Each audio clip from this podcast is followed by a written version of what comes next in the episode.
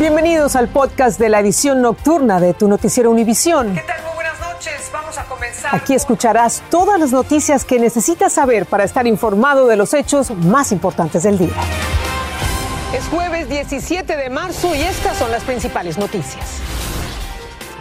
Rusia continúa su ensañamiento con Mariupol, lanzando entre 50 y 100 bombardeos por día.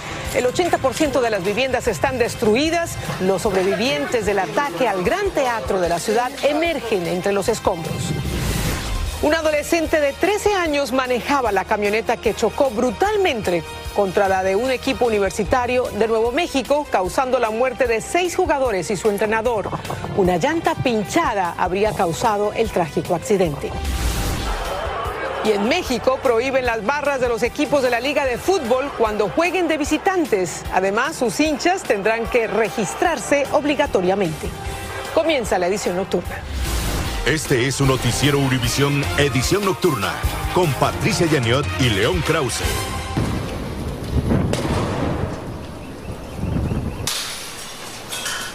Los bombardeos en Ucrania son cada vez más frecuentes y letales. Uno de ellos causó este colosal incendio en un gran mercado en Kharkiv, de donde emanaban enormes columnas de humo y un socorrista perdió la vida. Imágenes impresionantes desde drones muestran la extensión de los daños en un edificio de Kiev. Nuevos bombardeos lastimaron la milenaria capital de Ucrania hoy justo cuando la guerra entra en su cuarta semana. ¡Qué destrucción! Lamentable comenzar el noticiero así. Muy buenas noches. Y a pesar de la desolación, muchos ucranianos deciden quedarse para luchar por su patria. Con orgullo y determinación dicen que van a combatir a los rusos. El presidente Zelensky visitó hoy en un hospital de Kiev a una joven mujer de 16 años, herida, lo recibió con buenas noticias, le dijo que se ha vuelto una estrella de TikTok. Zelensky le entregó un ramo de flores y le dijo, no es fácil, pero estamos haciendo lo correcto. Y esta historia nos tocó el corazón. Un niño de 11 años que viajó solo 600 millas desde Ucrania hasta Eslovaquia. Finalmente, ahí lo vemos, se reunió con su mamá. El niño tomó varios trenes hasta la frontera donde fue visto por funcionarios que quedaron impresionados con su valentía, su determinación, su sonrisa. Un verdadero héroe. Y este es uno de los millones de refugiados ucranianos que huyen de la guerra para conocer cómo transcurre el día 22 de este conflicto. Nos vamos a conectar con Roger Persiva en Leópolis. Eh, Roger, cuéntanos, siguen recrudeciendo los ataques. ¿Qué tal? Buenas noches aquí, León, Patricia, ¿cómo estáis? Y la comunidad internacional incrementa el tono de sus condenas a Moscú porque consideran que está cometiendo crímenes de guerra y contra la humanidad. Es el caso de Estados Unidos y Reino Unido que de una forma explícita han acusado al líder ruso de estar sacrificando a la población civil aquí en Ucrania. Sobre todo fijándonos en lo que está sucediendo en la ciudad de Mariupol, una ciudad que está prácticamente arrasada después de más de tres semanas de guerra. El 80% de sus edificios ya prácticamente no existen, han sido convertidos en escombros, caen en Mariupol una media de 100 proyectiles diarios y hay cientos de miles de vecinos de Mariupol que todavía no han podido escapar de ese infierno. Y los equipos de rescate que siguen trabajando más de 24 horas después del ataque a ese teatro para tratar de recuperar a las víctimas o a los supervivientes en este caso que estarían escondidos en el subsuelo de ese teatro. Se confirma también la muerte de un ciudadano estadounidense en el día de ayer en un bombardeo que tuvo lugar en la población de Chernigev, al noreste de Kiev. Fue una de las diez víctimas que perecieron en ese ataque. Y después de 22 días de guerra, parece que eh, Rusia se queda estancada en los frentes y estaría trayendo más tropas a este país. Devuelvo hacia ustedes. Así están las cosas allá, gracias a Roger. Y entre el equipo militar que va a enviar Estados Unidos a Ucrania para apoyar en la lucha contra las tropas rusas están los llamados drones de largo alcance, pero ¿Cómo son exactamente estas máquinas? Bueno, se llaman Switchblade, pero son conocidas como escopetas voladoras porque tienen la capacidad de bombardear en picada. Miden menos de dos pies, pesan eh, seis libras básicamente cada uno y cuestan seis mil dólares por pieza. Son tan pequeños que caben en una mochila, en un backpack y pueden perforar blindajes avanzados y hasta destruir un tanque. Todo esto es muestra de la tecnología militar de Estados Unidos. A propósito de Estados Unidos, la Cámara de Representantes votó por mayoría suspender a Rusia el estatus de nación más favorecida en las relaciones comerciales, lo que quiere decir que se van a imponer aranceles más altos a las exportaciones rusas. Estados Unidos ya tomó medidas para cerrar la importación de petróleo, gas natural, mariscos, alcohol y diamantes procedentes de Rusia. La votación de hoy sienta las bases para encarecer la importación de acero, aluminio y madera. Pasamos con una revelación devastadora. Un niño de 13 años manejaba la camioneta que chocó contra la otra camioneta, contra la van que transportaba el equipo de golf de la Universidad de Nuevo México. El accidente dejó nueve muertos, seis jugadores, el entrenador del equipo, el conductor adolescente y un acompañante fallecieron en el impacto en una carretera de Texas. Marlene Guzmán tiene más sobre esta tragedia. Un menor de 13 años iba al volante de la camioneta es el revelador y sorpresivo descubrimiento durante las investigaciones de la Junta Nacional de Seguridad en el Transporte sobre el trágico accidente que causó la muerte de nueve personas en el oeste de Texas el pasado martes. Un pinchazo de la llanta delantera, que era la de repuesto, movió bruscamente la camioneta hacia la izquierda y terminó cruzando al carril contrario, chocando frontalmente contra la camioneta tipo van en la que viajaban los ocho estudiantes y el entrenador de golf de la Universidad Southwest de Nuevo México, Seis de los jugadores y el entrenador fallecieron en el acto. Investigaciones preliminares indican que los estudiantes no llevaban puesto el cinturón de seguridad y que una de las víctimas salió expulsada. Nuestra institución está devastada, pero fuerte. Uno de los fallecidos es el golfista mexicano de 19 años, Mauricio Sánchez López, originario de Aguascalientes. Su padre escribió en Twitter que llegó hoy a Texas para iniciar el proceso de recuperación del cuerpo de su hijo. Heinrich Simmons, de 38 años, iba de acompañante del adolescente que manejaba la camioneta. Ambos murieron en el brutal accidente. Aún no está claro cuál era el parentesco entre ambos y por qué el menor iba manejando. En cuanto a los estudiantes sobrevivientes, sabemos que se recuperan de forma satisfactoria en un hospital de Lubbock, Texas, aunque todavía se desconoce cuándo serán dados de alta. En el sur de Texas, Marlene Guzmán, Univisión. Una tragedia horrible. En California, mientras tanto, sigue el robo de catalizadores de autos. Hay video de un grupo de delincuentes mientras intentan cometer un robo. Dulce Castellanos tiene las imágenes para ustedes y las medidas, es importante, que se recomiendan para evitar ser víctimas de este delito. Vamos a ver. Captados en video quedó un grupo de por lo menos seis sospechosos quienes llegaron a una residencia en Lakewood, California, en dos vehículos y armados combates para robarse el catalizador de un vehículo.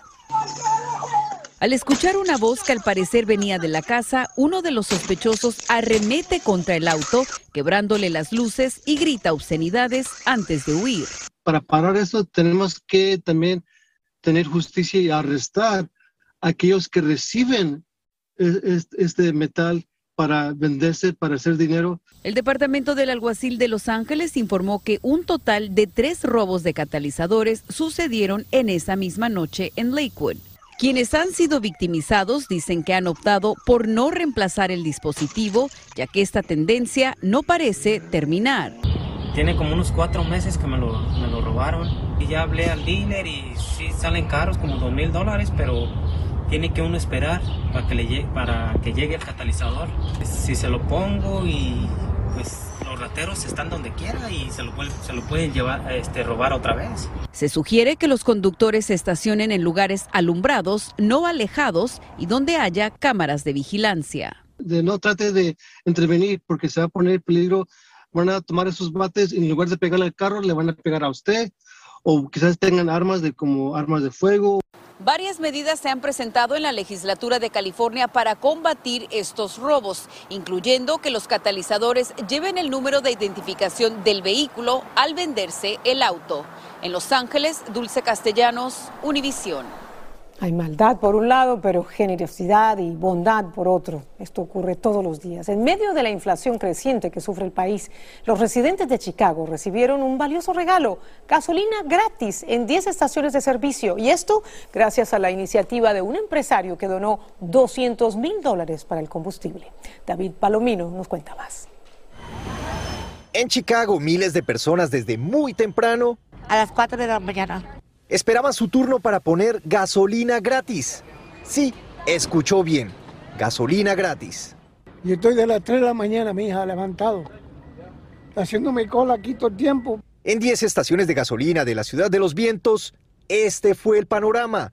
Largas filas de vehículos y conductores esperando por horas. La necesidad de necesitar gasolina, la gasolina está muy cara y yo siendo madre soltera por, por la necesidad estoy aquí. El empresario y ex aspirante a la alcaldía de Chicago, Will Wilson, quiso regalar 200 mil dólares en gasolina. Dice que quiere ayudar a las personas con necesidad de llenar sus tanques para poder transportarse a sus lugares de trabajo. Hasta 50 dólares de gasolina regular por vehículo. 50 dólares no, no, nace en los árboles. estoy muy, muy agradecido. Quien quiera que esté dando este dinero. En tiempos donde los precios de la gasolina van en aumento, una ayuda muy bien recibida. Antes con, con 20 dólares yo podía echarle gasolina a mi camioneta y decir, me va a durar una semana, ya no me dura una semana. Una jornada en la que tuvo que intervenir la policía de Chicago para controlar el tráfico y a quienes querían sacar ventaja. Lo malo es que hay mucha gente que no quiere esperar en línea y se están colando y eso va a causar problemas. Al final, se logró el objetivo y miles de conductores en Chicago se beneficiaron del inesperado regalo. Willie Wilson dice que la próxima semana va a volver a regalar combustible y que lo hará en 25 estaciones de gasolina. En Chicago, David Palomino, Univisión. Estados Unidos autorizó la salida de las familias y de parte del personal de su consulado en la ciudad mexicana de Nuevo Laredo. La medida se tomó después de que hombres armados de un cártel de la droga dispararan contra el edificio del consulado durante la noche del domingo. Los delincuentes se oponían a la extradición de Juan Gerardo Treviño, el huevo.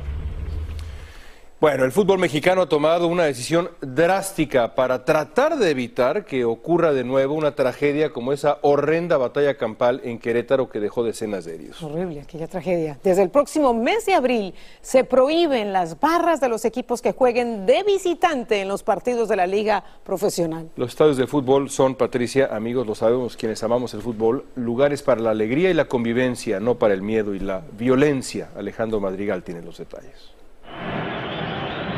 por los actos criminales de aficionados de los Gallos Blancos de Querétaro, directivos del fútbol mexicano rindieron cuentas a diputados, pese a que no son autoridad para buscar, dicen, erradicar la violencia en los estadios de fútbol después de la brutalidad. Estamos cerrando primero el espacio para las, eh, los grupos visitantes, estamos hablando que ya no se permiten menores, estamos hablando que ya no se permiten apoyos económicos. Representantes de todos los partidos políticos coincidieron que se debe garantizar la paz en el fútbol para que no se repitan imágenes de las familias corriendo, quitándose la playera del equipo rival para salvar la vida. Es el, el principio del fin de las barras, porque lo que hoy le explicamos a las diputadas y diputados es cómo vamos a implementar la identificación de los grupos de animación. Los integrantes de los grupos de animación aceptan la decisión y se comprometieron a portarse bien. Hemos venido cambiando para así toda la gente ya no piense solo en violencia, solo en... Nosotros ya cambiamos. Se estableció que a partir de abril, las porras que entren a los estadios deberán hacerlo con una credencial para identificar a cada integrante. Nosotros poner las condiciones legislativas que permitan que estos hechos no vuelvan a suceder. El último aficionado que se encontraba hospitalizado de los 26 lesionados fue dado de alta este jueves. Por la brutalidad en Querétaro han sido detenidos 27 presuntos responsables y ya se destituyó al director de la Policía Estatal. En Ciudad de México, Alejandro Madrigal, Univisión. Y en Cuba, el régimen comunista impuso duras condenas de cárcel a 127 participantes en las manifestaciones contra el gobierno el pasado 11 de julio. Entre los condenados hay numerosas mujeres e incluso menores de edad. Desde Miami, Florida, Danay Rivero nos cuenta. La mano de la justicia del régimen cubano cayó con todo su peso sobre centenares de personas que salieron a las calles a manifestarse como nunca el pasado 11 de julio a lo largo y ancho de la isla. El gobierno comunista condenó a 127 manifestantes con penas de entre 6 a 30 años de cárcel. La madre de Kevin Damián Frometa, quien cumplió 18 años tras las rejas, expresa su dolor. La sentencia se la hace firme con 16 años de privación de libertad. Ha sido terriblemente injusto recibir esta noticia. Estas imágenes muestran cómo los policías cubanos disparaban una y otra vez en las calles de La Habana para controlar a los manifestantes desarmados que clamaban sus derechos. Esos muchachos se manifestaron, los balazos los pusieron ustedes, los palos los pusieron ustedes, usted fue el que dio la orden de combate. Eso es abuso con su pueblo. El padre de Walnier, Luis Aguilera Rivera, pide justicia para su hijo de 21 años, quien enfrenta una condena de 23 años Dairo Martín Rodríguez, un joven de 36 años que filmó las manifestaciones, fue sentenciado a 30 años. El padre de Jaime Firdo, de 22 años, muestra su inconformidad.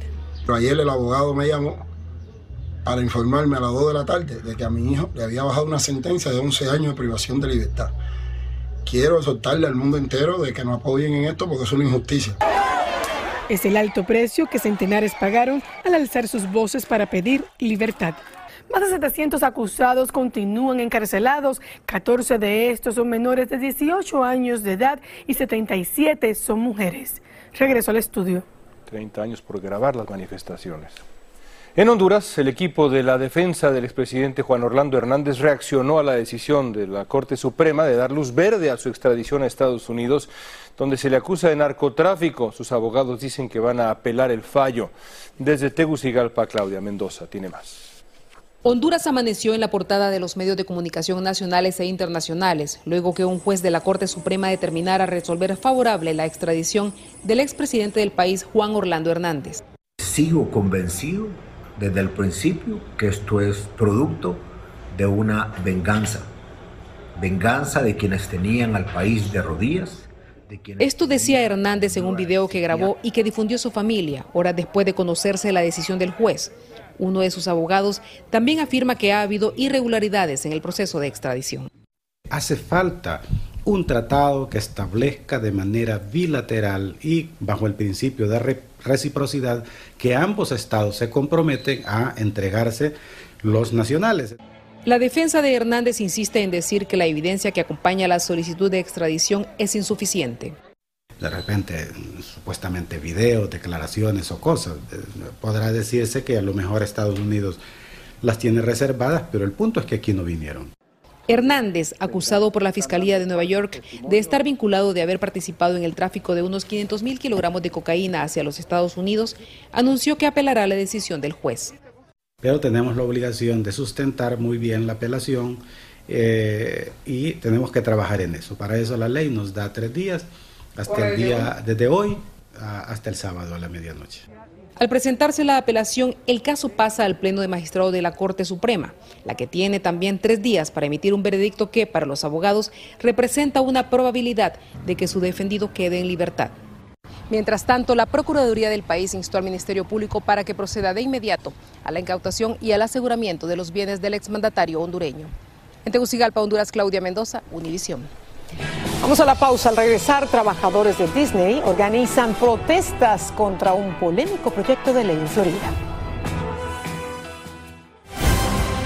Estás escuchando el podcast de tu noticiero Univisión. Gracias por escucharnos. Y lo que comenzó como un accidente de tránsito terminó en un brutal asalto en Nueva York. Luego de chocar con su automóvil a un motociclista que ignoró un semáforo en rojo, vean ustedes las imágenes, un conductor y su hijo fueron golpeados con brutalidad por un grupo de motociclistas que luego huyeron con sus pertenencias. Trabajadores de Disney organizan paros en protesta contra un polémico proyecto de ley en Florida conocido como No digas gay. La legislación prohíbe hablar sobre orientación sexual en las escuelas públicas. Los empleados están convocando a paros diarios de 15 minutos. Y Nueva York vuelve a la normalidad con la fiesta de San Patricio o San Patricio. Las imágenes al regreso. Estás escuchando el podcast de tu noticiero Univisión. Gracias por escucharnos. Y bueno, en el día de San Patricio vuelven las celebraciones en todo el país después de un paréntesis largo, ¿no? Largo paréntesis de dos años por la pandemia. Y bueno, como siempre, la mayor fiesta de esta herencia irlandesa se realiza en Nueva York que coincidió con una reapertura aún más amplia de la ciudad, porque recientemente ya se han levantado las principales restricciones sobre mascarillas y vacunación y obviamente el distanciamiento social ya poco existe. Esto ocurre justamente enfrente de la Catedral de San Patricio, allá en Nueva York. Y llegamos al final. Gracias por estar con nosotros una vez más. Hasta mañana, gracias.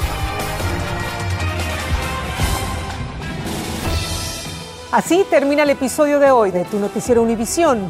Gracias por escucharnos.